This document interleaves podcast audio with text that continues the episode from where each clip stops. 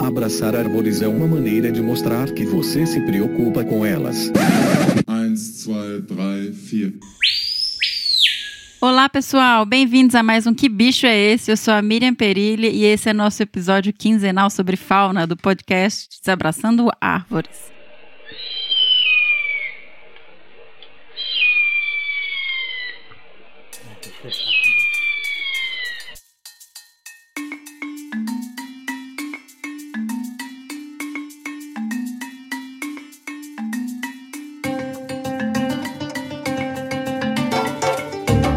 Bicho que a gente vai falar hoje é a arpia, essa águia maravilhosa, magnífica, imponente e que realmente emociona todos que conseguem vê-la em vida livre. Então eu tive o prazer enorme de receber aqui para conversar com a gente a Tânia Sanaiotti, que coordena o projeto Arpia no Brasil. Então realmente foi uma entrevista muito especial. Eu espero que vocês gostem. Mas antes da gente falar um pouquinho mais sobre a Tânia e ir para o nosso bate-papo, eu vou ler os e-mails, porque dessa vez a gente teve e-mails. Afinal, é uma arpia, né? Então tem vários apaixonados, tem muita gente que conhece, tem muitos ornitólogos. Então a gente vai ler agora os e-mails que a gente recebeu. Então vamos lá. Primeiro e-mail da Priscila. Pri, muito obrigada por enviar e-mail pra gente. A Priscila que é apoiadora e parceira do projeto de longa data, inclusive desenha também as aves e observa várias lá na Estação Veracel, onde ela trabalha junto com a Virginia Londe. Então, muito obrigada aí por ter escrito pra gente. Oi, Miriam. Acho que o bicho dessa semana é a arpia, arpia arpídia. É sempre já tive a oportunidade de vê-la algumas vezes e é sempre uma emoção. Mas também tem um caso engraçado. Uma vez, lá na RPPN Estação Veracel, estava passarinhando com Jailson, que trabalha lá pelo Observatório das Aves, mas também atua como condutor de observação de aves. Estávamos em um local que é próximo de onde há um ninho de arpia e ouvimos uma vocalização. Fomos atrás do bicho depois de uns dois minutos andando, descobrimos que era uma Maria Cavaleira pequena. Pô, Priscila. Ai, que vergonha. Imagina, acontece, mas né? Foi, foi dois minutos só, vai. Tem um desconto, é pouco tempo. Tirando isso, fico muito feliz que na Mata Atlântica temos descoberto novos ninhos e vários filhotes nasceram nesses últimos anos. Inclusive, acompanhamos dois na estação Veracel. Espero que em breve nasçam mais alguns. Ansiosa para saber mais sobre esse bicho, um beijo, Pri. Ô Priscila, brigadão, espero demais que você goste do episódio. É, inclusive, a Priscila mandou pra gente um vídeo que ela fez, nós vamos colocar aí nas redes sociais para vocês verem a arpia lá da estação Viracel. E eu também espero que nasçam mais vários aí nos próximos anos. E a estação Veracel, gente, eu vou até ler aqui, ó, o próximo e-mail da Virginia Londe, depois eu vou falar um pouquinho de lá, porque é realmente uma região diferenciada. A estação Veracel, eles têm uma forma de manejo incrível do espaço. É realmente uma iniciativa maravilhosa e essa coordenação da Virgínia é totalmente fora da caixa. Mas vamos lá. Então, falando dela, Virgínia Londe. Miriam, querida, fico tão feliz contigo conduzindo que bicho é este que você nem imagina. Você faz todas as perguntas que eu gostaria de fazer sobre o bicho, tá demais. Sou sua fã. Ô, oh, Virgínia, fico tão feliz de saber isso. Obrigadão pelo carinho e apoio sempre, viu? Bem, o bicho do episódio 45 é a arpia, arpia arpídia. Pelo menos eu acho, você está certa, é claro. Temos o prazer de receber os trabalhos de monitoramento desse bicho aqui na RPPN Estação Veracel há muitos anos. Fizemos um trabalho de reabilitação com três fêmeas que desceram ao solo debilitadas e foram devolvidas à natureza, no Parque Nacional do Pau Brasil, bem próximo de nós e bem maior. Aqui na estação acreditava-se que tínhamos um casal. A primeira ficou oito anos em cativeiro e foi preparada para a soltura em dois, visto que era uma adulta com cerca de 20 anos e por isso teria grande chance de sobrevivência. Enquanto preparávamos esse bicho num recinto que temos aqui chamado carinhosamente de arpiário, a gente pensa só onde que vocês têm um arpiário dentro de uma RPPN, olha que incrível. E desceu outra nas proximidades e nos entregaram também. Ficou conosco pouco tempo para avaliação de especialistas e até a chegada de um rádio monitor. Depois foi solta. A que ficou muito tempo em cativeiro foi solta e tivemos um grande sucesso em sua reintrodução, até que um dia perdemos o sinal. Quando fomos procurar o sinal do pi, pi, pi, o monitoramento terrestre, encontramos somente a carcaça, nossa, sem cabeça e as garras. Gente, que tristeza. Tudo indica que foi vítima de caçador. Foi um momento muito triste para nós. Não imagino. Em 2012, recebemos mais uma para reabilitação e em 2014 foi solta. Estas duas estão bem e estabeleceram ninhos os quais monitoramos. Ai, que legal. Participei da soltura de duas e, sinceramente, não consigo descrever a emoção que senti. De arrepiar. Não, eu assim, só de você estar tá perto de uma arpia já é de arrepiar. Agora você imagina você ser, participar de um momento que você está soltando um bicho desse na natureza de volta. É, é, realmente não deve ser, deve ser uma sensação indescritível. Para nossa surpresa, descobrimos dois filhotes aqui em 2018. Um já estava maior e não foi fácil monitorar, mas o outro ainda era bebê e pudemos acompanhar até que ele saísse do ninho. Quem tem trabalhado aqui conosco é a Tânia Sanaiotti do IMPA e o Áureo Banhos da UFES, duas pessoas incríveis. É, a Tânia foi a pescadora que a gente conversou aqui hoje, né? Que a gente teve esse privilégio. É, a Virgínia ajudou a fazer a ponte com a Tânia e com o Áureo, então brigadão, Virgínia, nossa super madrinha aí que tá sempre apoiando as iniciativas do Desabraçando. É um bicho encantador e imponente. Impossível não se emocionar quando se vê um. Corre água nos olhos, exatamente. Bem, espero ter acertado. Só leio este mês for a nossa queridona mesmo, olha só. Beijo grande a você, toda a turma do Desabraçando que eu adoro, Virgínia Londe de Camargos. Gente, quem quiser saber um pouquinho mais sobre essa mulher aí, Virgínia, mulher incrível, corre lá no episódio 19, Fogo, Celulose e o CES tem mais informação onde ela conta e divide com a gente a história dela, tá bom? E falando mais uma vez da Estação Veracel, o Fernando esteve lá, viu a arpia, voltou assim, apaixonado com a Estação Veracel. E eu sou louca para conhecer, espero que quando tudo isso passar, essa fase de pandemia eu possa ir lá pessoalmente e queria realmente ressaltar a importância da SRPPN na região, o que ela abriga de fauna. Imagina, você tem arpia dentro da SRPPN e ela tem uma gestão incrível. Então, realmente, só elogios aqui a Virgínia, a equipe dela, Priscila, que está aí também. Bora para frente manter esses bichos aí, tentar criar conectividade e salvar esse pedacinho tão precioso da Mata Atlântica. Valeu, Virgínia! Próximo e-mail é da Luana Lencar. Olá, Miriam e pessoal do Desabrace. A vocalização é da Arpia Arpídia Gavião Real, ave maravilhosa e imponente. Carinhosamente chamo-a de Rainha da Floresta. Espero ter acertado. Um grande desabraço em todos. Luana Lencar. Ô, Luana, brigadão, viu? Você acertou e obrigada por enviar e pelo carinho aqui com Desabraçando Árvores. E aí, na sequência, a gente tem o e-mail do Stefano Spiteri Ávila, Olá, hosts e ouvintes do Desabraçando. E os ornitólogos vão à loucura, né? Eu acho que é, o, eu acho que é uma das espécies principais, sonho de qualquer ornitólogo. Observar, trabalhar e tudo mais. O bicho do episódio 45 é uma arpia ou gavião real, arpia arpídia, o maior dos gaviões brasileiros. Uma ave espetacular. Ainda não tive a oportunidade de encontrar um adulto de gavião real na natureza, só um filhotinho no ninho. Infelizmente, pela programação de campo daquele dia, não deu para esperar um adulto chegar para cuidar do filhote. Como ornitólogo, aguardo ansiosamente pelo momento em que vou topar com esse bichão. Estamos na torcida para que seja logo, Stefano, mas pelo menos você já viu um filhotão, vai. Tomara que chegue logo o dia de você ver um, um adulto. Se estiver correto, gostaria de sugerir um tarará. Aí é uma sugestão de bicho, não vou ler. Parabéns pela incrível iniciativa de vocês. Um forte desabraço. Gente que agradece, Stefano, obrigada aí por nos escutar e por participar, por enviar e-mail. A gente fica muito feliz com essa troca com vocês. Obrigadão, viu? Espero que você goste do episódio.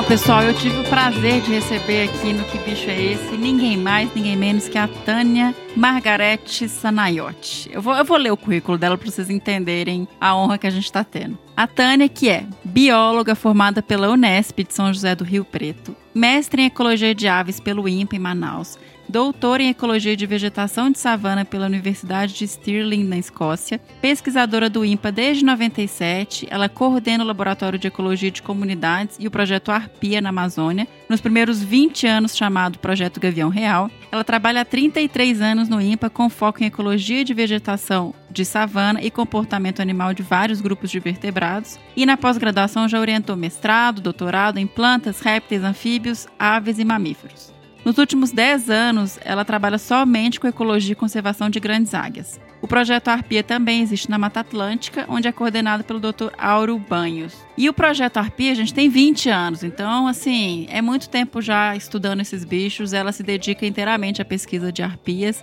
e por isso a gente ficou tão feliz quando ela topou gravar com a gente falar um pouquinho sobre essa espécie. Bora para a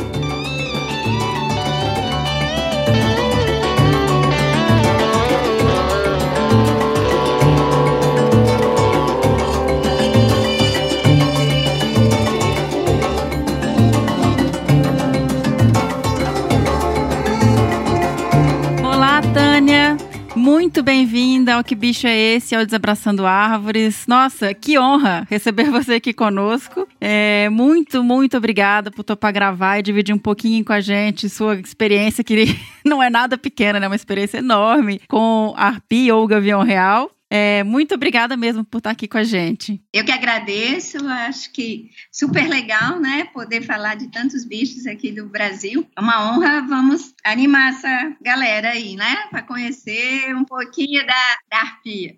É, não, esse bicho magnífico, ele é muito bonito. Eu vi uma vez, Tânia, na natureza, eu tava numa estrada, um filhotão pousou assim na, na tava pousado na frente, depois subiu para uma árvore e ficou vocalizando e, um, e tinha um outro respondendo do outro lado. Eu fiquei filmando, eu, eu me emocionei assim, de escorrer lágrima mesmo, porque é muito impressionante, é muito bonito. E aí eu até queria É muito majestosa. É muito majestosa. A palavra é essa, majestosa. E esse encontro seu é maravilhoso. Depois a gente fala dele, mas muito muito especial, não é? É, não, eu fiquei um tempão filmando, eu não consegui ir embora do lugar lugar. E Tânia, então eu queria até aproveitar que a gente começou a falar tanto que esse bicho é majestoso e, e traz essa emoção quando a gente vê. Conta um pouquinho para o nosso ouvinte que não conhece, nunca teve oportunidade de, de, ver um animal desse ou só viu num zoológico, né? Quem é a arpia, assim? Quem é esse gavião tão bonito e grande e tão representativo é, para o nosso país? Pois é, tem vários nomes, né? É uhum. É uma águia, na verdade, a maior das Américas. É, em latim é Arpia arpídia. Uhum. E no português, então, pode ser Arpia, e aqui na Amazônia é Gavião Real. Mas ela é, longe de todas as outras águias, é a maior em tamanho, peso de corpo, né? E com suas garras. Então, é uma águia é, a mais poderosa, é, de ponta a ponta das asas, 2 metros e 5, as fêmeas são maiores, então até 2 metros e 10, e o macho já 1,80m, 1,90m, o que a gente chama né, envergadura, de ponta a ponta. Então ela sobrevoando é inconfundível. E essa águia, ela vive na floresta, então no alto das árvores, né, o chamado dossel, de copa em copa, a fêmea, por ser maior, ela pesa na natureza pegamos até 7 quilos somente. É claro que em cativeiro ela pode engordar, né? Assim como a onça e todos os bichos é no, espaço menor que a natureza. Mas uh, nunca encontramos uma mais pesada que 7. E o macho na natureza já é bem mais leve. 3,5, 4,5 quilos. Então, eles têm essa diferença de peso, então uh, também tem uma diferença de força. As garras da fêmea é muito maior, pode pegar presas maiores, as garras do macho são menores, pegam presas menores. Olha, eu não sabia que a fêmea era maior assim, não. Muito maior. Ela é em função da, da reprodução mesmo. Ela caça nas copas das árvores, né? Tanto a fêmea quanto o macho. E a gente viu que as fêmeas podem pegar né, um, um guariba, que chama aqui um bugio, chama na Mata Atlântica, né?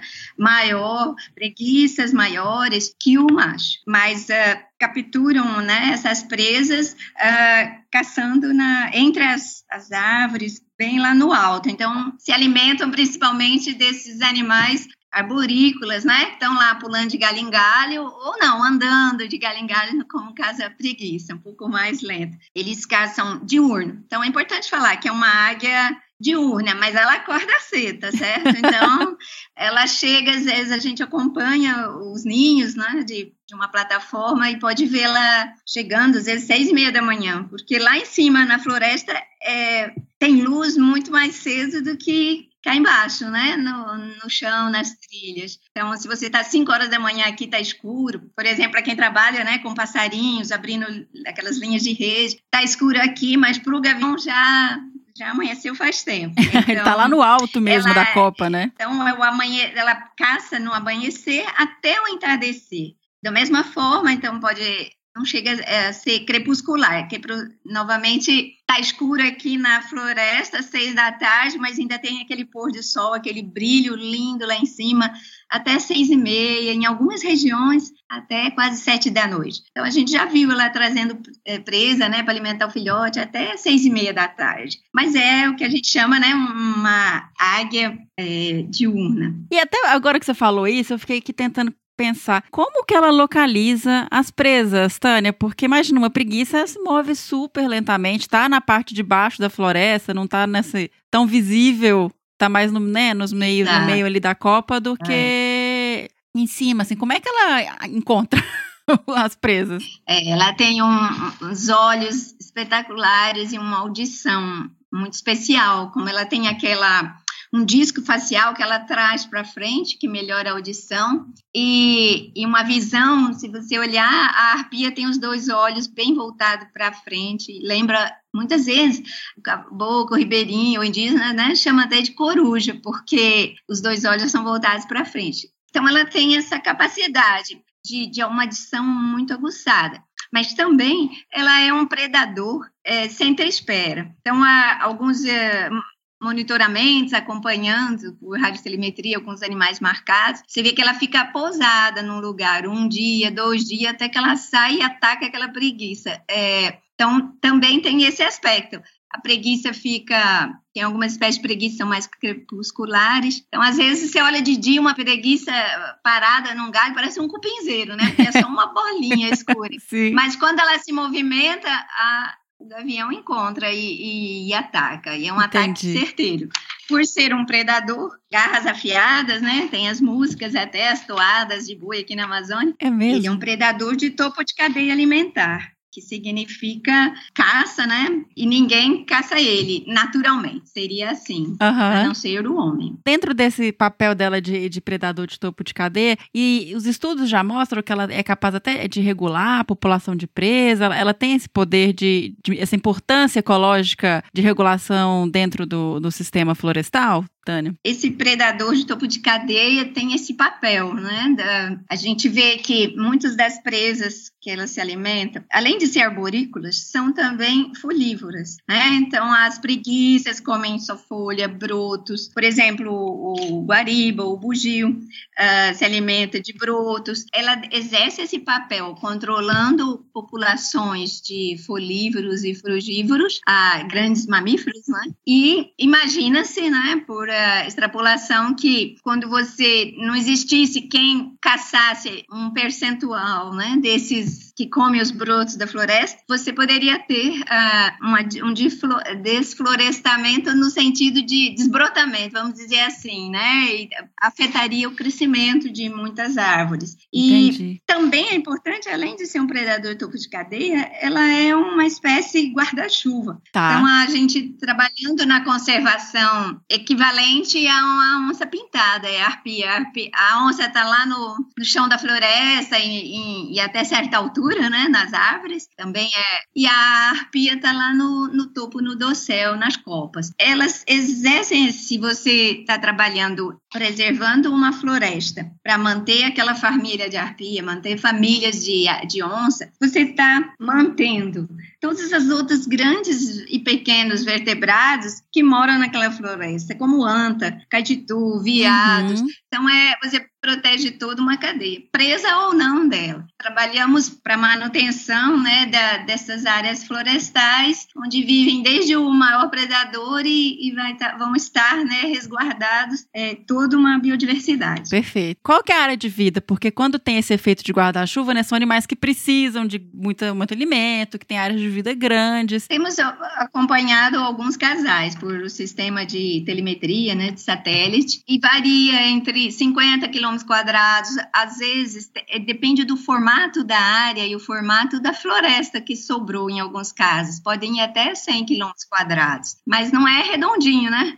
A gente tem claro. que. Uhum. Ela vai usando os, os meandros, os mosaicos que o ser humano deixou, principalmente em áreas de ocupação, tanto no sul da Amazônia quanto em toda a Mata Atlântica. Né? É importante falar que essa espécie, no Brasil, ela ocorre em todos os biomas. Em termos de distribuição da espécie, lembrar sul da América do Norte, né? México, América Central, Panamá, Belize, vem até a América do Sul, Venezuela, Guiana, Equador, até o sul do Brasil e, e a, aquela partinha da Argentina chamada Missões. Então, essa era distribuição original. Dentro do Brasil, então temos na Amazônia a maior população, Essa floresta um tapete contínuo e sendo substituído por monoculturas, etc., todo nesse sul amazônico e leste, já no Pará principalmente, e Rondônia, oeste. Também ela existe no Cerrado, então, ela, ela está na, nas matas de galeria. Olha a importância das matas de, de galeria Sim. e dos cerradões, onde ela consegue sobreviver, caçar muito bem ao longo do, das margens dos rios, Araguaia, Tocantins, etc. Uhum. Também ela está no Pantanal, ela utiliza essas florestas como chamados lá no Pantanal cambarazais, são monodominantes né, dessa espécie cambará. Uhum, que é uma palmeira, né? E cambará, esse cambará, na verdade, é uma é uma, uma árvore. Não, desculpa. É, é, é, aquela da florzinha amarela. E a florzinha amarela, você sobrevoa, o Pantanal inteiro é amarelo na, na borda Sim. dos rios, e elas vivem e se e nidificam nessas partes. Claro. E depois, o outro bioma, todinha a costa brasileira, até lá no sul, a Mata Atlântica, originalmente. Então, a, temos arpias desde a Bahia, Espírito Santo, vai descendo, poucos registros temos, né? Rio de Janeiro, Minas, Paraná até uh, entrando ali, né? Aquela pontinha da Mata Atlântica que entra no Mato Grosso do Sul, ali Serra da Bodoquena, até lá no, no Rio Grande do Sul. Isso é importante porque às vezes acha que é uma espécie da Amazônia, né? Mas é, ela não é só brasileira, mas ela é também do Brasil inteiro. É, exatamente, perfeito. E, a, e aí, até para a gente falar um pouquinho sobre como está a conservação de, dessa espécie, como é que é a reprodução dela, Tânia? É um animal de reprodução lenta, tem pouco filhote, demora bastante para os filhotes é, dispersarem. Como é que funciona? Super, é uma reprodução lenta, né? Acho que como a anta e vários outros grandes animais, mas ótima é, pergunta aí. é um casal, é tido como um casal para a vida toda, monogâmico. Uhum. Estamos estudando isso há mais de 10 anos e esperamos em breve poder mostrar se o macho pode ter mais que uma fêmea ou não. A fêmea com certeza fica ali, mas é importante falar dessa espécie que ela escolhe uma árvore para fazer o seu ninho e lá ela volta para a vida toda. Então, acho que uma das frentes de, de, de, conservar essa espécie é manter a árvore do ninho em pé. Nossa, que fantástico isso. E quanto tempo vive para saber que ela volta sempre para essa área, para ter uma noção do tempo que ela vai usar aquele ninho? Em vida longa. Tá. Então, tá. isso também é, vai junto com o sistema reprodutivo, né? Ela pode viver 40 anos, tem registros né, em cativeiro, em zoológicos, uh, até 50 anos de idade. Então, é sempre lembra, né? Assim, olha, alguém falando, ai, meu avô falava que naquela mata tinha, né, arpia ou tinha um ninho. E, e isso que é muito legal, porque ela vive tanto que eh, pode ser a mesma que está lá até hoje. Então, os netos vão ver o que o avô via. Gente, que emoção! É, é, se não foi caçada, é, com certeza tem, né? um pouco daquela mata, dependendo da, da região no Brasil, ela escolhe árvores diferentes para fazer o seu ninho. Então, aqui na Amazônia, principalmente as castanheiras são as mais altas, são malmeiras, né, na parte da várzea, e outros uh, ambientes já no cerrado, é, jatubás e quando a gente vai indo para a Mata Atlântica, as espécies vão mudando. Então, lá elas escolhem os jequitibás rosa, os imbiruçus. Isso é de acordo com a, o tipo da mata e as árvores altas que tem. Nossa, que fantástico, porque isso também é lindo. Você pensar que, além de tudo, ela vai escolher o ninho dela, vai ficar em árvores que também tem um papel incrível, que são árvores, as árvores altas, as árvores que, né, assim, que tem um clímax, provavelmente, da floresta, aquelas árvores que crescem por último e são enormes. É enormes, né? Enorme. Então, é, é, ser emergente é isso, tem aquela, a copa dela tá destacada de todas as outras. E isso facilita a chegada e a saída dela enquanto ela choca, cuida do filhote, porque uhum. ela tem um acesso, o macho e a fêmea podem sair, caçar e, e entrar. Então, o ninho sempre tem um, metade da copa da árvore com esse chegada e, e saída que facilite os pais. Agora, por ser as árvores mais altas, é, aí vai para o outro lado, né, do problema. Também são as árvores que o homem quer explorar, né? É, Então, a, todas as espécies que a, que a arpia escolhe para fazer ninho são espécies madeireiras. A única protegida por lei na Amazônia é a castanheira. Então, a gente vê na, na substituição da floresta por pastagem ou por monoculturas, outras monoculturas são, deixam aquelas castanheiras, mas elas vão ficando isoladas, vão secar e vão morrer ao longo do tempo. Mas esse é uma, essa oportunidade aqui, achei muito importante falar que a gente quer trabalhar muito com o sistema florestal brasileiro, porque se a gente conseguir é, instituir isso no levantamentos, antes de aprovar um plano de manejo, que a, aquelas espécies de árvores sejam olhadas para cima, e, e as que tiverem ninho sejam demarcadas e sejam excluídas né, da, da lista de abate o plano de manejo. Acho que a gente caminhando junto, o manejo é, licenciado, com a, a, divulgação né, popular, com a proteção dentro das nossas unidades de conservação, as reservas particulares, estaduais, municipais, todas têm um papel muito grande. E com a, a possibilidade da exploração madeireira dentro de reservas também, como são as flonas e outras unidades, acho que isso será um, um grande avanço se a gente se, se alinhar e fazer essa força conjunta para manter as árvores das arpias em pé. Ainda mais com essa informação ecológica aqui que, que os bichos voltam e usam o mesmo ninho por muito tempo. Então, essa, essa área tem que ficar protegida mesmo. Correto. Você perguntou do, da, da reprodução, de quanto em quanto tempo. É, porque ela demora, então ela choca uns dois meses, depois ela cuida do filhotinho, a fêmea, a fêmea que choca principalmente. É um filhote? É um único filhote. E aí ela não sai do ninho por dois meses. Então o macho tem um papel importantíssimo na reprodução, olha, Miriam. Porque ele caça sozinho durante os dois meses de choco, depois ele caça sozinho durante os dois primeiros meses do bebê o bebê não tem penas, é uma penugemzinha e a mãe não sai da árvore do ninho. Ela fica o dia inteirinho pousada, olhando para o seu filhote, ah, protegendo de qualquer outro a, a águia que pudesse querer chegar ali, não é? Ai, Agora, por ela ser assim, ela fica muito tempo exposta, não é? Com um bebê branquinho lá. Isso também, então, você tem quem passa, os moradores, o caçador, né? É, ela fica vulnerável no seu período de reprodutivo, no início, né? Depois de dois meses, os dois, pai e mãe, o macho e a fêmea, voltam a caçar e trazer a alimentação para o filhote. Então, o filhote não voa até uns cinco meses se ele for macho, uns seis meses se ele for fêmea. Então, é, até isso é interessante. A, o macho é menor, mais leve, é mais ágil. Então, ele fica uhum. pronto, né, saltitando no ninho, pronto para voar mais cedo. E a fêmea é mais pesada, é mais, é mais de desenvolvimento mais lento, as asas. Aí ela fica mais ah, tempo ainda dependendo dentro do ninho. Então, você imaginar, a pessoa pode passar lá embaixo, né, olhar para aquele filhote brancão durante seis meses. Ele não vai sair daquele lugar, ah, porque ele ainda não voa. Quando ele começa a voar, ele fica treinando o voo dentro da copa onde ele nasceu. Então, dentro, como são enormes, né, essas emergentes, já é uma, um exercício e tanto. O playground dele é ali mesmo, né? A, os galhos da castanheira, os galhos da samambeira, o angilim pedra é uma outra espécie muito usada aqui na Amazônia. Eu fiquei tão tenso uma vez que eu vi, uma, eu vi filmagem do filhote aprendendo e vai me dando uma agonia porque a árvore é muito alta e aí ele dá aquelas desequilibradas você fala, ai, não, não cai não. Ah, Pelo amor de Deus. É, existe queda natural, né?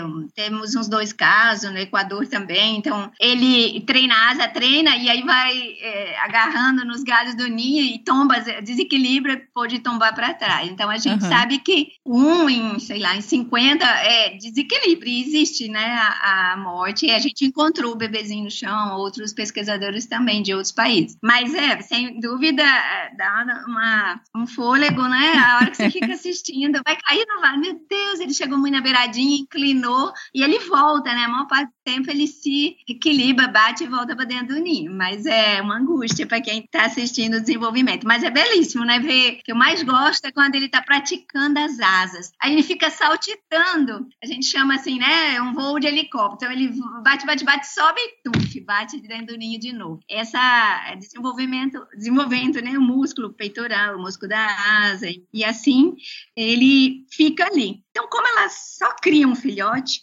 ela vai cuidar, eles vão caçar para esse filhote por muito tempo depois que ele começa a voar. Isso é importante saber, porque muitas vezes o empreendedor espera o ninho ficar vazio, mas o ninho ficar vazio não quer dizer que eles não estão usando. Se o filhote está entre um ano e um ano e meio, o filhote fica pousado num outro que a gente, uma outra árvore no entorno, que a gente chama de puleiros, né? É importante ter essas árvores então, só deixar a árvore do ninho não resolve, né? Porque o filhote, quando ele aprender a voar, ele vai fazer o primeiro voo uns 15 metros. Depois o outro voo uns 30 metros. Então, nesse entorno da árvore do ninho, tem que ter árvores, né? Por uns 50 metros, 150, até a gente recomenda uns 350 de raio. Mas se você não deixar nenhuma árvore no entorno, como já aconteceu em alguns empreendimentos, ah, é, na, na supressão, aí eles deixam o ninho esperar. Só que o filhote vai voar para onde? Ele Nossa. vai voar para o chão. Ele não vai ter musculatura para voltar para o ninho. E aí Sim. você vai ter que resgatá-lo no chão e botar no ninho de novo, ou colocar um puleiro mediano. Então, é mais fácil manter algumas árvores do entorno e vai permitir ele treinar seus primeiros voos, depois alçar para uma mata mais distante, é muito importante como uma criança, né? Se você não dá um espaço para ela engatinhar, se ela, quando for para o chão, já for direto para uma escadaria, é o mesmo problema, né? Vai rolar abaixo e não e um acidente, uma queda, uh, fratura, né, num filhote novinho. Então, os pais trazem a caça no ninho. Depois que ele aprende a voar seis meses, os pais ainda trazem a caça no ninho por mais um ano. Então, não tem filhote de arpia que fique independente antes de um ano e meio, tá, tá. certo? Tem bastante é tempo. É. Você pode não ver o filhote, mas se você ficar lá todo dia, você vai ver que de sete em sete dias os pais vão chamar e vão trazer uma caça. Olha só. Esse intervalo de alimentação, o Miriam, vai aumentando, né? Então ele come várias vezes no dia quando é bebê, depois ele já tem penas, come uma vez no dia por várias horas, depois ele come de três em três dias, depois ah, cinco em cinco, e vai distanciando depois que ele começa a voar uma semana, uma vez por semana os pais trazem. É claro, nós não temos registro como os pais vão ensinar ele a caçar, mas vão, né? Porque tem o, o o, o filhotão junto com um dos pais, a gente tem poucos registros. Agora, até ele aprender a caçar, lá já se vão, né? Seus dois anos de idade. Então, é por isso tão importante, mesmo o filhote saiu do ninho, manter continuar mantendo a árvore unida, não só por o referencial do filhote, mas que os pais vão voltar ali daqui dois anos, né, para um novo show. Sim, eu estou impressionadíssima com a importância de manter o ninho. Se você tira a árvore, você acaba com, com o processo inteiro. Eles Exato. não conseguem reconstruir é. um ninho correndo para poder. não tem como fazer isso, né? Não, exatamente. E aí, onde ela ele vai ficar chamando o filhote de uma outra forquilha, solta presa num, num, ramo, não é como soltar dentro do ninho. O ninho é legal falar isso. Olha, o ninho tem um metro de diâmetro, é uma mesa. Eu é? Você olha de baixo, nem parece tão grande, mas é, você está olhando a, na Amazônia, uns 30 metros de altura, e você, hora que o escalador, né, o, pro, o projeto, a Pia tem o escalador sobe, medimos no, muitos anos atrás, né, vários ninhos, e sabemos isso. A Arpia, outros que alunos doutorados, mestrados que passaram, né, aqui pela pós-graduação, fizeram as teses medindo essas árvores. E ele encontrou que a arpia só escolhe as forquilhas, né, que aguenta um ninho de um metro de diâmetro e que tem essa, essa copa assim um pouco livre e destacada, além de ser uma árvore emergente. Então ela já escolhe algumas uh, arquiteturas especiais e espécies também especiais e o ninho é grande porque imagina a mãe tá lá dentro, o bebê e aí o pai chega com a caça. Tem que caber três da família dentro de um ninho enorme, não é? Perfeito. Eu ia te perguntar isso. Falei, gente, como é que faz? Porque imagina, chega lá com um bugio inteiro lá em cima. Tem que ter espaço para colocar o bicho. Exatamente. E aí o pai, ele caça atrás, ele fica poucos minutos dentro do ninho, de fato. Existe o que a gente fala, a troca da, de cuidar da presa. Então, o macho traz. Tem vários filmes já que mostram isso, né? Acho disponíveis, mas ele deixa a presa e salta para um galho ao lado já, e a fêmea vai em cima, e tem todo aquele pio de, de pedido e depois de pós a, agarrar a presa, e ela leva um tempo ainda em cima da presa, depois ela vai tirar o pelo, abrir e depois picotar e dar no bico do filhotinho Nossa. um pedacinho pedacinho. Então, são horas é, alimentando o filhote desde pequenininho. Mesmo já quando ele tem pena, ela ainda faz esse processo, dá uns pedacinhos e depois ele vai aprendendo a, a puxar né, a carne é, do, do osso. Que Mas maravilha. são meses para aprender a, a, descarnar. Né? Ele, no início, ele só come um pedacinho mesmo. Pois será. Essa parte de, de alimentar é importante, porque o, parte da água das arpias vem do sangue, né, do própria presa que ela come. E também muita gente pergunta, ela, ela bebe água da chuva, a gente já viu, né? Ela uhum. cobre o filhote, fica naquela tempestade e ela também bebe, engole. Mas também é uma espécie que avistamos e já muitas pessoas fizeram fotos e registros. Ela vai caçar na beira do rio, muitas vezes coatis, bandos de animais que vão para oportunista, né? Vai beber água e ela também. E ela também é, tem esse hábito, né? Para entra com as patas dentro da água para se refrescar e beber água de lagoas, beber água de rios. Então, existem também as em cativeiro, tem que ter esse cuidado, né? sempre ter uma, uma piscininha, mesmo que for de água que troca ou água corrente, porque ela vai, bebe água, é, se refresca. É... Uhum. Na natureza a gente só vê da chuva, né? E, e em lagos e lagoas, vamos dizer assim. Quando ela pega, eu sei que ela tem uma, igual você mencionou, ela tem garras super poderosas que conseguem pegar de forma certeira o bicho. E a própria garra que mata o animal, ela, porque tem vários tipos de estratégias, né, de águias e gaviões de a, matarem suas presas. Como é que ela pega e perfura e depois bica? Como é que funciona? Como é que é o processo dela? Ela pega o, o animal principalmente com uma garra, na verdade, e a outra garra ela só ajuda para transportar. E assim, é um tiro certeiro, né? Por ser tão poderosa, você vê a garra dela, que é o dedo que, que quando pousado é o dedo que é dedo que fica para trás. Esse dedo se chama hálux. Então, a garra desse ninho, né, desse dedo, é, ela pode, na fêmea, que é maior, pode medir 7, 8, 9 uh! centímetros. A gente teve uma, uma fêmea muito grande, media 10. Nossa. Fêmea silvestre, né? Uhum. É, o macho é um pouco menor, 7. E Sim, quando ela ataca, em geral, as garras vão no pescoço e na, na, no crânio. Né? Tá. Então já, já mata na, na primeira fechar das garras, já, é claro que alguns vêm ainda, uh, vão morrer já no ninho, mas em geral é assim. Então ela mata com o fechar das garras e o cravado da, da, da garra, garra, do Alex. Uau. E, uhum. e a outra garra, então, se encontra, vou olhar os furos no animal morto, é claro que tem os furos no dor, na cauda, assim, na costa, né? Vamos dizer, uhum. no dorso do animal. Que ela agarra com a outra garra só no transporte, para dividir o peso. Aí, quando ela vai pousar, ela pousa com uma garra e nunca solta a presa da outra garra, até colocar sobre o tronco ou sobre o ninho. Entendi. E aí ela tem esse comportamento, sim.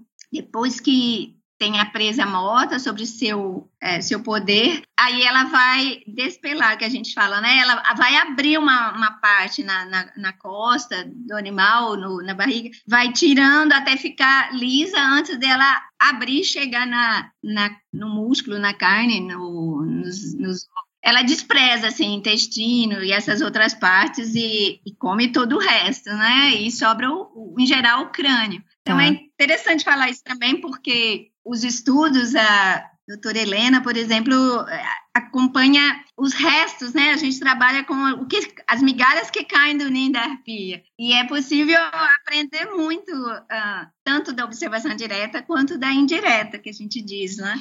Olhando esses ossos, esses crânios, possível identificar a espécie da preguiça, a espécie de macaco. Então, foram muitos anos ela se especializando. E hoje a doutora Helena pode identificar quase qualquer coisa. Uma ou outra coisa, podemos eh, usar outras ferramentas, mas como ela vai comendo e deixando dentro do ninho, com a sua movimentação, o pisoteio, deixa cair. É claro que em algumas fases, alguns ninhos a gente estudou, marcamos, né, com aquele anel e para poder acompanhar aonde vai o filhote, para os caçadores da notícia do filhote com um anel, que eles chamam aqui no norte de bracelete, uhum. que é prateado, né, brilha com o sol. E foi uma forma de a gente estabelecer esse canal de comunicação com os pescadores, caçadores, os moradores uh, da floresta, né? Então, alguns indivíduos fizemos isso há muitos anos atrás. Então, a a, gente não vai até o ninho, nunca subimos enquanto choca. É um perigo altíssimo, tanto para o escalador quanto para os ovos. Então, a, a gente não, não aborda para pesquisa de forma alguma a escalada ao ninho. Então, é preferível não saber detalhes e, e, garantir que vai sair filhote da arpia ali daí dois meses, não é? Sim, e claro. depois a gente também, com muita cautela, Miriam, tem que esperar o filhote, né? As primeiras duas semanas dele, a gente já tem vários que morrem também. A gente não sabe por quê. Alguns tinham parasitas, ah, alguns filhotes morrem com 10 dias de idade, e uns, alguns morrem até dentro do ovo, olha. Então, uh, tem muito para se aprender também, como, como galinha, né? Vamos aqui falar um, que todo mundo cria, ou já viu a avó criar. Não tem ovo que gora? Sim. Também tem ovo que gora da arpia. Depois de 10 anos, né? Foi muito tempo para a gente ir documentando isso. Mas é importante esperar chocar, esperar nascer, esperar crescer, os pais cuidarem esses dois primeiros meses. No terceiro mês, aí o filhotinho já começa a ter as penas da caldinha, da asa. Quando é só depois do terceiro mês, no quarto mês, a fêmea se ausenta mais tempo. Então a gente observa muito isso, né? Quantas horas os pais ficam longe para poder programar a escalada. Sim. E nós fomos é, trabalhando assim e migramos para as escaladas noturnas, sabe? Que são muito mais seguras para o escalador. Tá. Então a gente observa, estuda de dia, prepara, né, o aparato, a escalada e depois realmente do entardecer é, lá em cima e o escalador sobe para a gente faz a captura e a marcação. Faz a, alguns anos atrás. E com isso a gente aprendeu. O filhote fica muito tempo perto do ninho. Você não vê. Mas se ele estiver marcado com um, um, transmissor, você vai lá, né? Ah, atrás do, do sinal do transmissor e você vai localizá-lo e ver que ele fica num raio até uns 300 metros por quase um ano. Então, realmente, tão importante esse pedacinho, esse quintal, vamos chamar, em volta do da onde ele nasceu, é muito importante para o filhote. Os pais caçam longe. Você perguntou aquela hora tamanho território, né? Sim, uhum. Para algumas regiões, a gente tem mapeado a distância entre os ninhos. Varia do tipo florestal, varia. Mas se fosse um contínuo, né? Tem ninhos entre 5, 7 quilômetros é uma outra família de arpia já. Então, uh, sabendo que cada um está caçando nesses seus territórios. A gente sabe também outros estudos pioneiros, começou na Venezuela, no Panamá, também encontraram isso. E às vezes em algumas florestas é menos, pode até ter ninho de 3 quilômetros, mas tem outros que o ninho está mais que 7. Agora, é interessante essa espécie, ela também tem uma característica, além de ter a sua casa o resto da vida, ela pode o que se chama de ninho alternativo. Ela pode ter uma casa de veraneio, olha, uma, ela pode sim ir, ir, ir tirar um, uma ninhada de um filhote, obviamente, uma chocada é, numa outra árvore. E essa outra árvore, essa outra emergente, pode estar assim, em geral, 800 metros, um quilômetro, em geral, nunca mais que, que um quilômetro e 200, um quilômetro e 500. Uhum. Nós tivemos um caso agora na, na Bahia, que foi mais que isso, mas na Amazônia nunca tivemos, por enquanto. Mas é bem particular. E então, às vezes, tivemos ninhos que ela pulou, ela reproduziu de três, dois, acompanhamos seis anos. Aí teve dois filhotes, um filhote, daí três anos, outro filhote. Aí, por alguma razão, é, acompanhamos o sétimo ano, ela não apareceu, o oitavo não, o nono não. Aí, no décimo ano, lá vem ela de novo e volta. Então, às vezes a gente não encontra onde ela tirou outro filho, mas ela volta e fica por muitos e muitos anos naquela árvore gente. onde ela vai sempre. Uhum. Mas é, você vê, tem o, um pioneiro chamado Neil Hattie, que é um cineasta da National Geographic, começou em 64, foi a primeira filmagem de arpia na Guiana. E ele acompanhou durante 30 anos essa mesma árvore Nossa. com um ninho. Pode ser que trocou, ninguém sabe, não estudou a genética para saber se trocou um dos pais ou os dois, mas a árvore foi usada. Pois essa árvore morreu e aí ele tinha mais um outro ninho também que tem uns outros 30. Quer dizer, a gente tem 20 anos, né, do projeto. Então, a, os nossos ninhos mais velhos, o ninho mais velho, a árvore mudou. Então, nós não temos nenhum ninho de 20 anos ainda, uhum. mas temos ninhos já de outros 15. Agora, é que começamos a acompanhar, mas existem os relatos, como eu disse, dos avós, em algumas áreas indígenas em Rondônia que nos convidaram e lá os avós mostraram árvores que tinha ninho há mais de 30 anos e o ninho estava lá ainda. Então foi relato, a gente não tem a documentação, mas sabe de alguns ninhos no Brasil que sim, também tem 30 anos naquela árvore. Então é bem, bem legal. E ela faz uma manutenção do, do ninho antes da, da de, de botar? Como é que funciona? Ah, poxa, é isso aí, senhoras engenheiras do, dos docéis. Com certeza, olha, o ninho tem que estar tá muito fofinho para poder botar o ovo. Muito legal essa, é, é verdade. Muitas pessoas acham, uh, de, perguntam, né, se ela destrói o ninho velho. O fato é que nós nunca documentamos ela destruindo. A gente sabe que em vendavais, depende, por exemplo, jatubá, algumas árvores que, depende da forquilha, cai o ninho com temporais, com o tempo, vai ficando podre. E a gente tem outras árvores, outra forma da forquilha, que o ninho nunca caiu inteiro. Ela vem e faz essa manutenção, né? A gente reforma, manutenção. Isso, quando eles iniciam um novo ciclo reprodutivo, então tem toda a corte, eles vêm para a árvore do antigo ninho, eles podem passar seis meses, às vezes um ano sem ir lá, e aí vem. Trazem o galho. Então, tanto o macho quanto a fêmea trazem galhos novos. Primeiro trazem galhos grandes, vão essa estrutura maior, de um metro larga, uhum. e depois eles vêm trazendo só ramos com folhas verdes. Oh. Ramos com folha verde, duas, três vezes por dia. E o que, que acontece? Aquela parte funda lá do meio do ninho, que chama é, câmara de incubação, ela vai ficando revestida com esse colchão de folhas Fofinho, secas. Ó. Então as folhas verdes vão secando com o sol, vão ficando ali retidas e com isso vai formando esse colchão fofo no centro desse ninho grande. A gente viu também o fotógrafo João Marcos Rosa, quem documentou, né, durante seis meses escalando para fazer o, o livro, o primeiro livro em 2010, a Arpia, Aí no novo site esse livro vai ter o PDF lá é, livre. Ai, que legal. É, tem as fotos, é, então eles trazendo os ramos e ele traz no, os ramos menores traz no bico, ramos grandes traz nas garras e eles ficam ajeitando tanto o macho quanto a fêmea ajeita, igual ver um, uma rolinha, né? Alguém construindo um ninho, né? Então vai fazendo aquela. Só que é uma escala grande, né?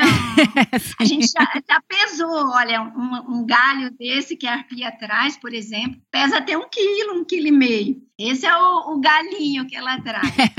o raminho de galho que ela leva, né? Isso faz um ninho grande e depois os ramos pequenos com muita folha. E é muito legal. Foi o, o João que, que fotografou primeiro essa parte do, do namoro, essa corte aqui na, no Brasil, na reserva de Carajás, na Flona Carajás, onde fizemos a primeira plataforma permanente assim de metal. E de lá você podia ver ele é, comparável. Eu gosto muito da comparação do João Rosa com as arpias com o ser humano, o jeito do namoro. Olha então só. ele diz assim, Tânia, não é muito diferente, porque assim rola, é, rola um buquê de flores, rola a caixinha de bombom, é igual na escova. Então assim, é, na, muito, muito bonito na ótica do, do fotógrafo, aos olhos dele, nas lentes dele. Ele vendo o raminho verde que o macho traz e põe nos pés da fêmea, lá dentro do ninho já, né? E vai e traz um ramo, vai ali e traz um outro ramo. Muito bem.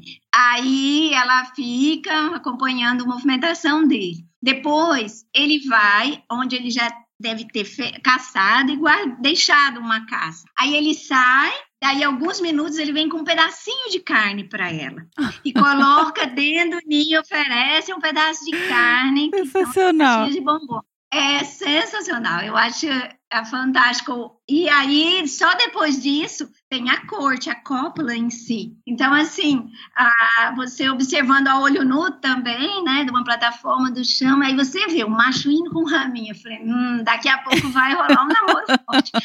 E, e isso é como é essa parte é, que você chamou, né, da é, é, reforma da é, reestruturação do ninho, né? E então, depois disso, às vezes eles fazem essa, esse namoro e só se namoram de novo daí uma semana. É, a gente consegue, né, de forma remota, monitorar e ver que daí uma semana de novo a como eles se comunicam, se falam que tô chegando, vamos para lá, a gente não sabe.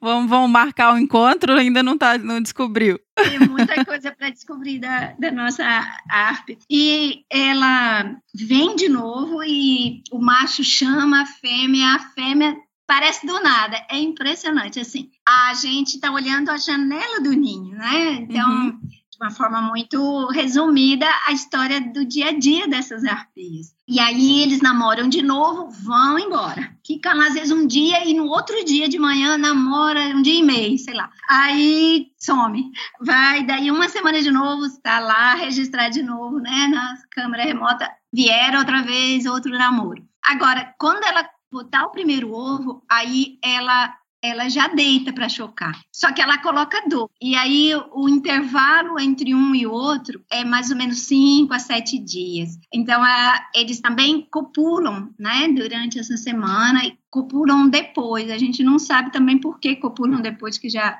já botou os dois ovos, etc. Mas uhum. essa parte é especial, porque assim, é bom que nada aconteça, né, de, de estranho enquanto ela está ali esperando para botar o segundo ovo e depois é embalando lá. São 56 dias, 57, varia um pouquinho o, o primeiro. Ah, e isso leva, né, essa curiosidade por que um filhote? Exatamente, cadê Por o outro ovo? bota dois ovos? É, é, algumas vezes também só bota um, tá? Mas muitas vezes bota dois. Ela nasce o primeiro e é incrível, às vezes some o segundo, vai para a beirada do ninho, a gente não consegue ver o detalhe como ela fez. Mas também a gente é muito raro, a gente conseguiu é, documentar lá em Carajás um nascer o segundo, o irmãozinho. Só que essa espécie, quando nasce o segundo, existe uma síndrome chamada, né? Abel e Caim. Aí, o mais velho, que nasceu uma semana antes, tem o dobro do tamanho do que nasceu naquele dia. E aí ele bica, pica, pica na cabeça do irmãozinho, e aí o irmãozinho não dura, no outro dia seguinte não tem mais dois. Então, alguns é, ribeirinhos no oeste da Amazônia, aqui do leste, no central também, nos relataram que, que tinha visto dois branquinhos. A gente nunca conseguiu, é uma curiosidade, né? Quem sabe um dia a, a, dois sobrevivam. É possível. vai dar muito mais trabalho para os pais, né?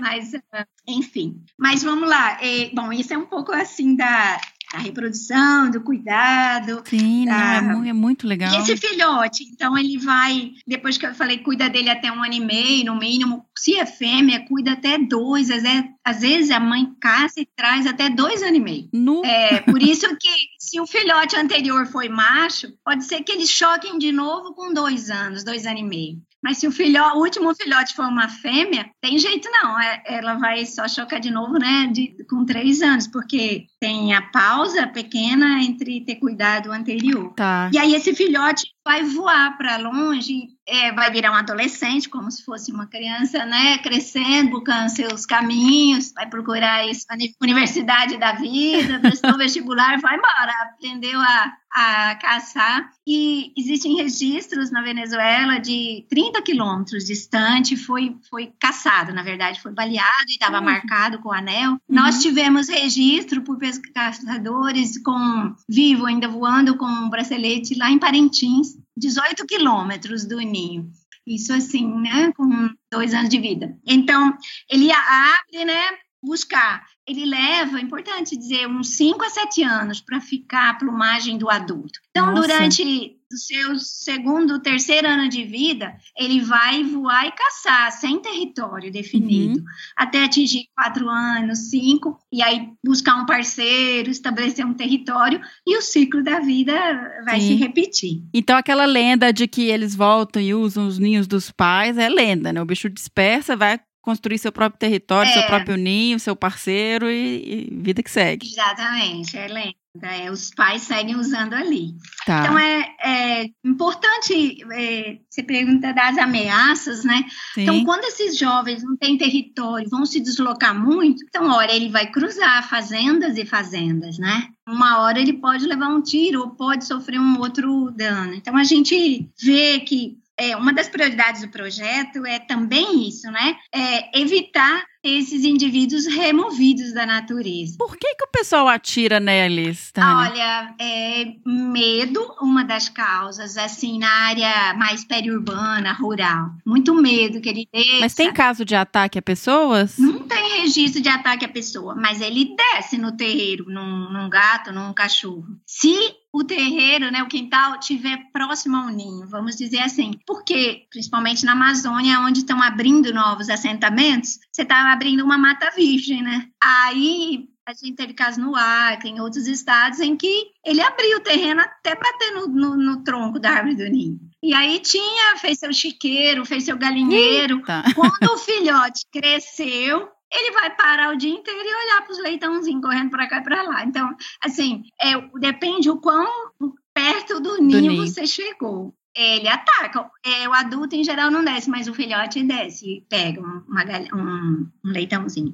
Um, o adulto, por exemplo, no Mato Grosso, pode atacar filhotinho de carneiro. Mas aí o fazendeiro lida bem com isso, porque ele tem uma, uma ave raríssima, fantástica, e não vai fazer muita diferença para ele um ou dois carneirinhos, porque na maior parte do tempo ela está caçando os animais lá na mata. Tá. Mas uhum. é, medo é uma coisa, outra é para comer. Né? A carne é comestível para tanto o indígena quanto para o, o morador da, da floresta, né? De, a caça. A gente tenta mostrar que é uma ave rara, ameaçada extinção, então ela tem muito mais outras espécies reproduzindo e que pode usar na caça subsistência do que essa que reproduz tão lentamente. Então, é, esses animais, a gente aqui na Amazonas, né, e na Amazônia, um no Acre, dois aqui em Manaus, tivemos três é, que foram um é, no, raio-x a gente faz de todo animal que chega, né, no CETAS, no IBAMA, ou no zoológico,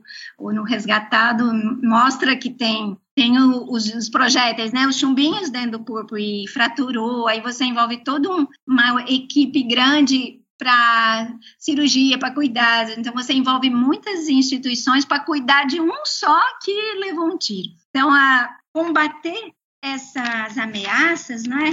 É, caça, a gente está falando o desmatamento por si, também os planos de manejo, manter os fragmentos, né? Manter a conectividade desses fragmentos, essa qualidade da floresta é importante, mas quando é, faz parte da, da cultura, a gente sabe que X vezes no ano ah, aquela etnia mata uma arpia, guarda a pena, a pena é utilizada num, num ritual muito específico. Então, existe é, lá dentro de toda a nossa cultura, é claro. O que a gente tenta é lidar com essa caça só por, por medo, muitos por curiosidade, né? Ainda no Mato Grosso, a pessoa mata para ver na mão, para ver quão grande é, e às vezes descarta, dá para o cachorro comer. Até mesmo, estou falando da Amazônia, é, Planalto Central já, e até mesmo na Mata Atlântica, né? Eu acho importante falar que também lá, né, o, as arpias estão sendo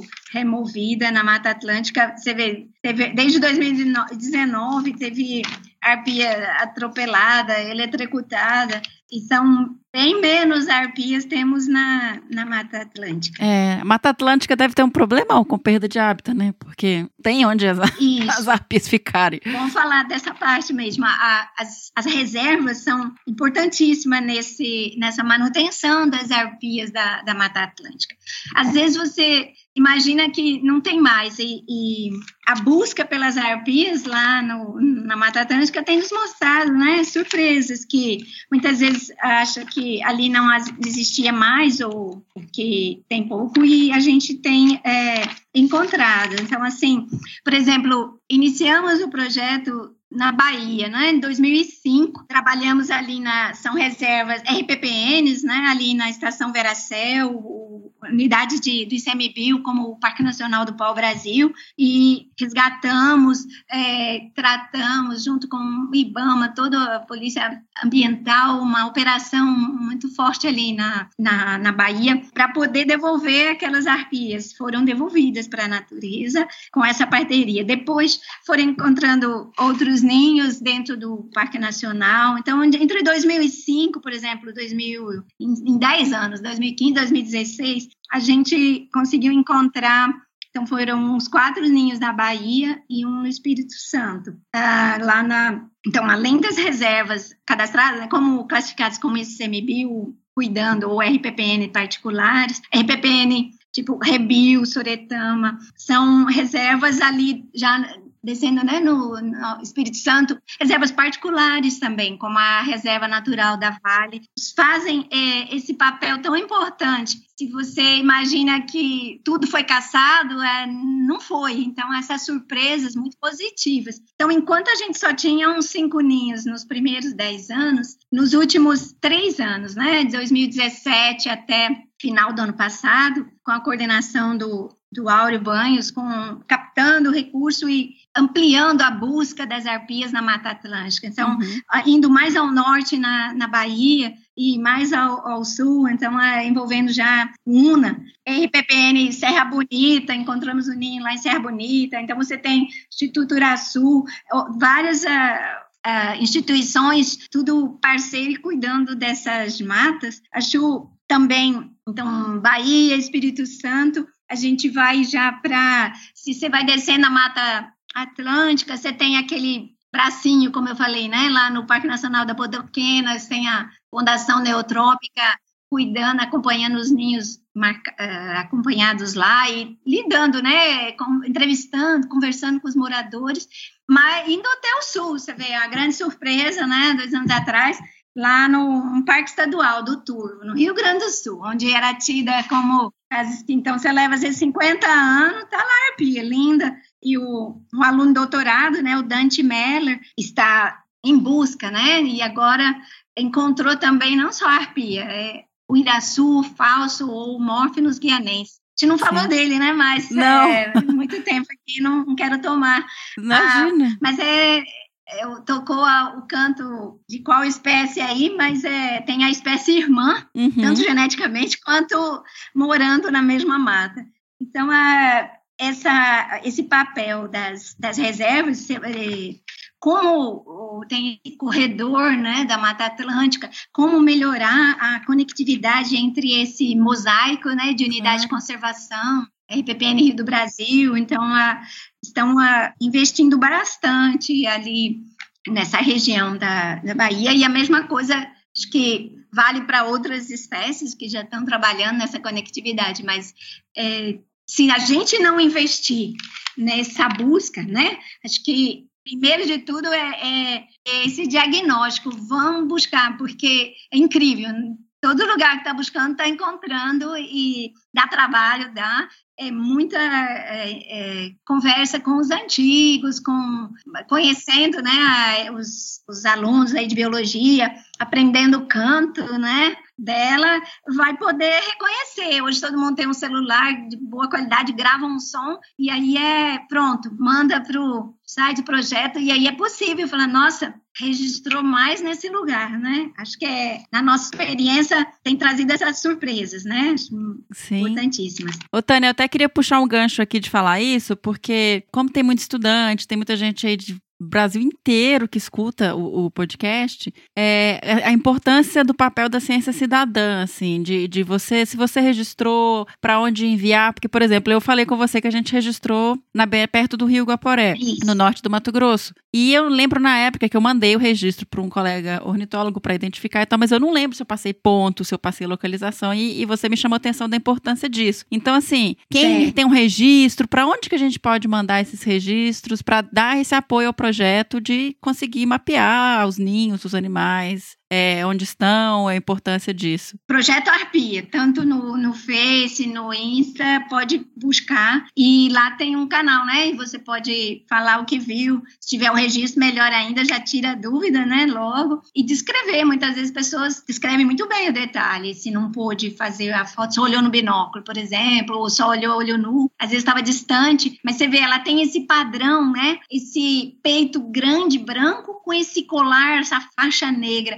E isso ajuda muito. Quem viu pode entrar. Hoje a gente tem um, um site antigo no Fale Conosco, né? Pode entrar dentro do projeto Gavião Real no, no IMPA, vai encontrar esse caminho, mas em breve a gente vai ter um site só do projeto Arpia. Nesses 20 anos, como é, Gavião Real era um nome amazônico, uhum. quisemos é, a poder falar né, a mesma linguagem no Brasil inteiro. Então, uh, comemorando, uh, migramos para esse nome curto e, e, abrangente da Projeto Arpia. Então, digitando Projeto Arpia, vai encontrar esses canais de comunicação e ainda existe esse outro canal, Projeto Gavião Real. Uh, o Real é por causa da crista, né? Isso, ai, ótimo, é isso mesmo. a, na foto, como você bem lembrou, chama demais a atenção a coroa. Você não tem outra águia que tem coroa. Você tem os outros gaviões de penacho que ele tem uma pena mais longa. Então, uhum. Então, se você vê de perfil, você vê aquela pena longa. Se vê de frente, mesmo que ele eriça a, aquela pena longa, é, tem duas,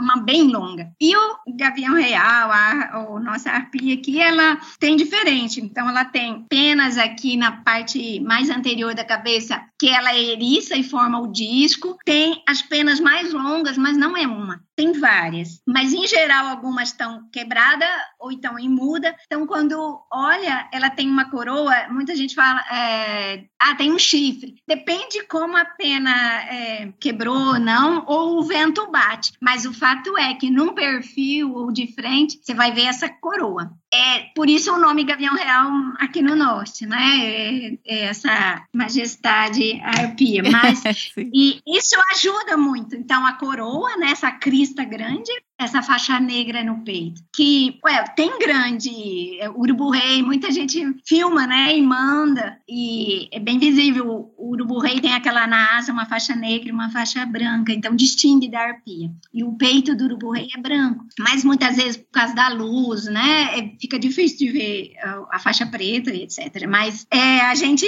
aguarda, assim, ansioso, porque quanto mais detalhado é se falar desse encontro com a arpia, né, muitas vezes vai ajudar Isso que você falou é, do filhotão e um outro piando é justamente o, o caminho né, para achar um ninho. Então é muito legal. Olha só. Que legal. Porque se tem um filhote, tem alguém piano, tem alguém querendo dar comida, né? e se tem alguém querendo dar comida, pode estar perto do ninho. Então a gente iria nesse lugar. Quando tem esses registros, a gente gasta, né, mais energia, mais recurso ou se a pessoa pode. Esse, nesse caso, é justamente isso, o, o, participando o morador local, né? Na ciência cidadã, ele mesmo vai lá e vai fazer o novo registro e vai manter esse contato, porque até a gente tem muitos moradores voluntários que uma vez por ano, uma vez cada seis meses, ele vai e manda uma foto para o projeto. Então, Olha assim, só que legal. na extensão que é a Amazônia, a gente não tem, não tem gente, tem dinheiro, recursos, Sim, imagino. momento para ir. Uhum. Então, é, são esses alto-falantes, né, lá da, da floresta, da, de onde ele viu. E se ele fez a foto, hoje tem sites onde você posta a foto, posta a ação, né? E que a ação tenha crescido e muito, com certeza, o número de municípios registrados, né? A ARPIA tem crescido. Você vê, enquanto lá hoje na, na Mata Atlântica tem uns oito ativos, com uns onze antigos, né? Monitorados no total. Na Amazônia, mesmo que a gente tenha, ao longo desse tempo, mais de 100, 130 mapeados, Nossa. muitos, a árvore a árvore morre, né? Assim como nós. Então, assim, como todo mundo, a árvore tem um tempo de vida. Então, a gente, em 20 anos acompanhando, viu muitas árvores ninhos tombarem naturalmente. E fica surpresa, né? Nossa, agora ela mudou. Então, em muitos casos, nós nunca mais encontramos para onde ela se mudou, para que outra emergente. Mas a gente consegue com todos esses voluntários nos estados amazônicos, Roraima, Rondônia, Pará, Acre, temos uns 50 ninhos mais ou menos sendo acompanhado. Só que assim, de várias intensidades. Então, quem puder aí ajudar vai ser muito importante, porque tem ninhos que a gente tem notícia uma vez por ano, duas vezes por ano. Entendi. Tem ninhos, por exemplo, tem pessoas, um grupo mais, é mais com possibilidade de ir nos ninhos. Então, Carlos Tuyama, a equipe toda de Rondônia, o Mério, vão semanalmente, todo final de semana visita alguns. Então, ah, tem bom. notícias semanais a gente tem outras áreas que é monitorado remotamente, mas no Pará tem uns 15 ninhos, são muitas unidades de conservação, é, na Amazônia também, então desde clonas, né, Tapajós, Carajás, uhum. Saracataquera, muitas resex no Acre, resex Cazumbá, Iracema, resex Cautari, Rondônia, se tem RDS também, a Manam, uma gama de unidades de conservação protegendo, com pessoas morando ou não dentro delas, e todos os outros ninhos em áreas particulares, ribeirinhas, áreas extrativistas, né, populações uhum. tradicionais. Então, os monitoramentos são de muitos jeitos diferentes, né? Não... Eu queria até perguntar em relação a isso, porque olha só, na nossa conversa a gente falou do monitoramento da doutora Helena Guiar monitorando para ver dieta, achando os, os, né, os restos que caem do ninho. A gente falou do escalador que sobe para que subiu para tirar as medidas. Isso, Olivier Jodoin. É. Olivier, olha, eu acho que, que eu já fiz um curso com ele. com a gente hoje. Que sobe e mede o, os ninhos, também os estudantes que fizeram pós-graduação com isso. Você tem a captura dos filhotes para monitoramento, né? À noite, ele mesmo, é o mesmo escalador. Nossa, corajoso, né? E tem essas plata as plataformas, elas são instaladas na frente para acompanhar, observar o ninho? A gente tem em Carajá é, mais 50 metros de distância. A gente trabalha com uma distância uhum. é, bem cautelosa por ser para pesquisa, mas vale ressaltar que é, pode ser observado é, do chão também, depende do ninho, né, que dá ou não uma, uma cruzeirizada. E a gente fortalece muito essa parte do, do turismo ecológico, né? Eu acho que o, o ecoturismo, em especial esses de propriedade particular. Sim. É uma fonte de renda, então, assim, tornar atrativo para o dono da terra manter aquela floresta, não cortar, não vender a madeira daquela árvore Sim. e que possa ser associado. É claro um retorno que maior até. com é, capacitação, com instrução, com a, as devidas é, manter a, a, distanciamento, respeitar o período mais sensível, né, da uhum. reprodução. Uhum. E você tem ali para 40 anos, né? Um, Exatamente, um ponto turístico. Uma janela e todo mundo quer fotografar. Sim, e imagina. isso aqui na Amazônia e lá na, na Mata Atlântica, todos os, os bolsistas, os alunos do Dr. Áureo Banhos. E, e, aí, mas assim, aí teve todas essas formas. Como é que é esse monitoramento remoto? É por câmera, tipo câmera armadilha fotográfica? Como é que funciona isso? Isso é, como a Helena iniciou no doutorado dela, foi parte, monitorando, né, ver, uhum. mesmo porque para ver a presa que chega, até saber se tem algo diferente que não fica nas ossadas né? Então, a, uhum. foi muito interessante o trabalho dela durante os quatro anos de doutorado. E ela acompanhou oito ninhos e depois disso seguimos até hoje. E uhum. a, na Amazônia a, temos só três ninhos agora é, monitorado e outros é, monitorados de, de outras formas, mais remoto. E o áureo a, monitora todos os ninhos inativos e ativos na Mata Atlântica, por ser tão preciosos, né? Uhum. E também a, até também monitoramos lá o de Bonito e, e de outras uh, regiões, Entendi. torcendo, né, para tá. encontrar ninho em breve lá no Rio Grande do Sul, no Ai, imagina, Paraná, em algum lugar onde estão vendo as arpias recentemente. Ai, tomara, estamos na torcida. É, é uma ferramenta importante, mas também, da mesma forma que é, a escalada para o estudo ela é restrita a um certo período, nós também entendemos que o uso da, da câmera, dependendo de como ela for usada, né, se fixa é, na, na árvore, na copa, também ela só pode ser instalada é, antes do choco, né, ou muito depois da, do filhote nascer. Então, sempre trabalhando é, para não perturbar, né, uhum, a, claro. o dono daquele espaço. Não, é igual você falou, esse período tão delicado que é o período reprodutivo. E vocês já monitoraram com telemetria adultos, Tânia, ou só os filhotes? Sim, monitoramos adultos uh, resgatados. E... Ah, tá. Eu ia falar, como que pega? Na Nacional do Pau Brasil, eles foram soltos e foram cuidados lá na RPPN Estação Veracel. Tem um viveiro maravilhoso. Para mim, é um arpiário magnífico para recuperação, treino de voos, né? Então, elas uh, ficaram lá um ano, dois anos, uh, três anos e depois foram.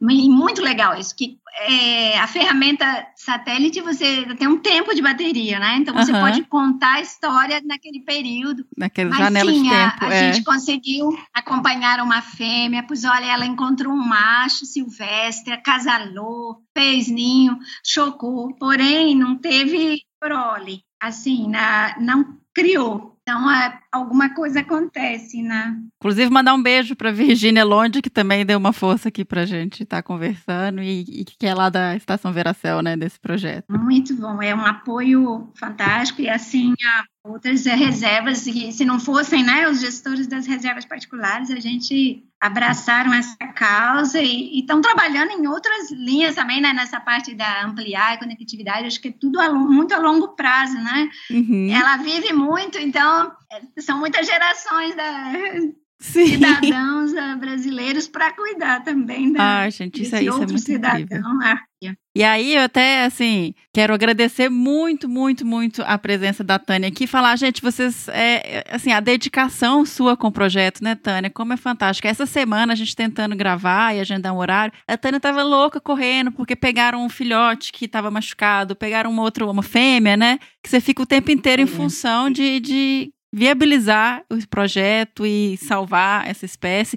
Então, assim, só tenho que parabenizar esse projeto maravilhoso, Tânia. Eu que agradeço. Espero ter muitas notícias aí desse, dessa galera que está nos escutando.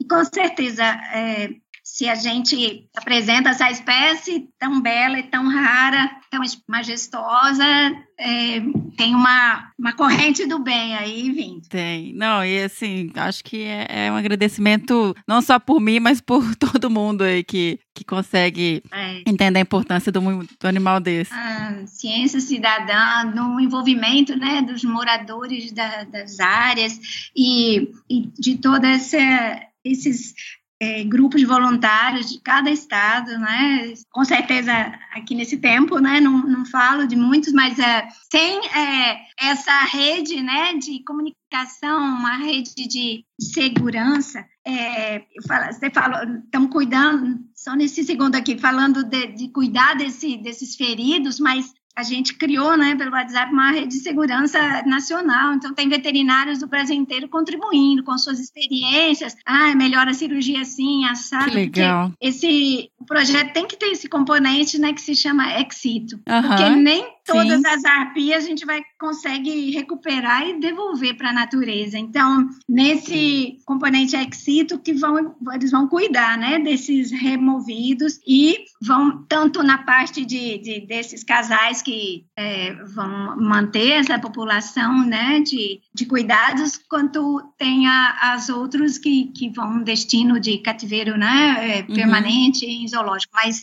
tem a, todo esse envolvimento de quem não está na mata, né, está na, nos hospitais veterinários, está nos, nos criadouros, conservacionistas, tá certo?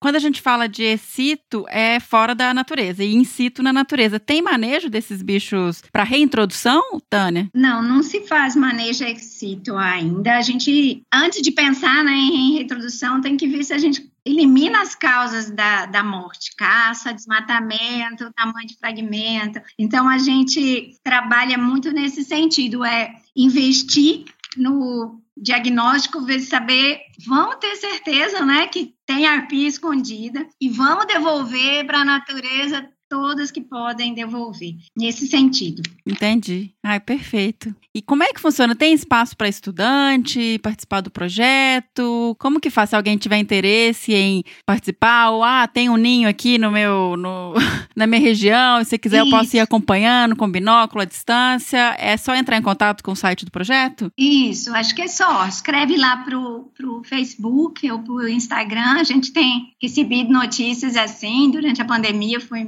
muito importante para quem tiver, né? Em qualquer momento. Está aberto, sempre vai ser importante aquela pessoa naquele lugar observando cuidando ou dando a notícia do perigo, né? De todas as frentes é, é importante entra lá, digite Projeto Arpia no Face ou no Insta ou Gavião Real vai, no, vai nos encontrar aqui no IMPA até ter o um novo site. A gente vai colocar o endereço no link, no, no post da, do podcast. Tá ótimo. Tá ótimo. Nossa, maravilhoso conversar com você. Ah, gostei demais. Muito Aprendi obrigada. muito, Tânia. Obrigada. Nossa, como você realmente o quê? 20 anos de projeto, mais um tempo aí de experiência com os bichos, então, melhor pessoa para falar sobre o Gavião Real pra gente, a arpia. A gente que agradece a oportunidade. Vou esperar lá você escrever sobre o teu registro, tá bom? Pode deixar. Um abraço.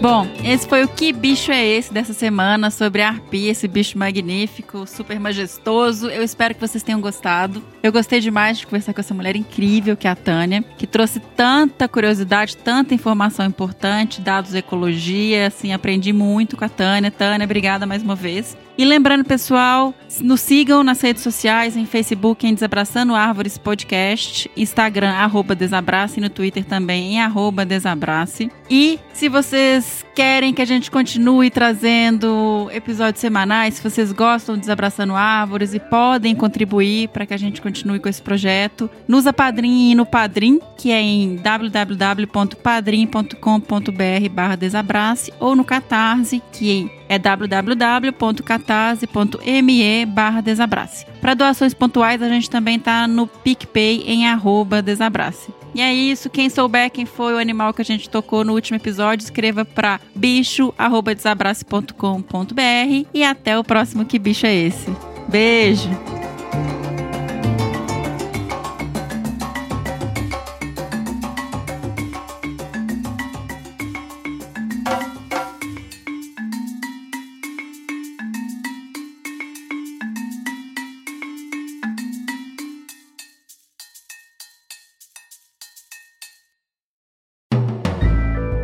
Mais um produto com a edição Senhor A.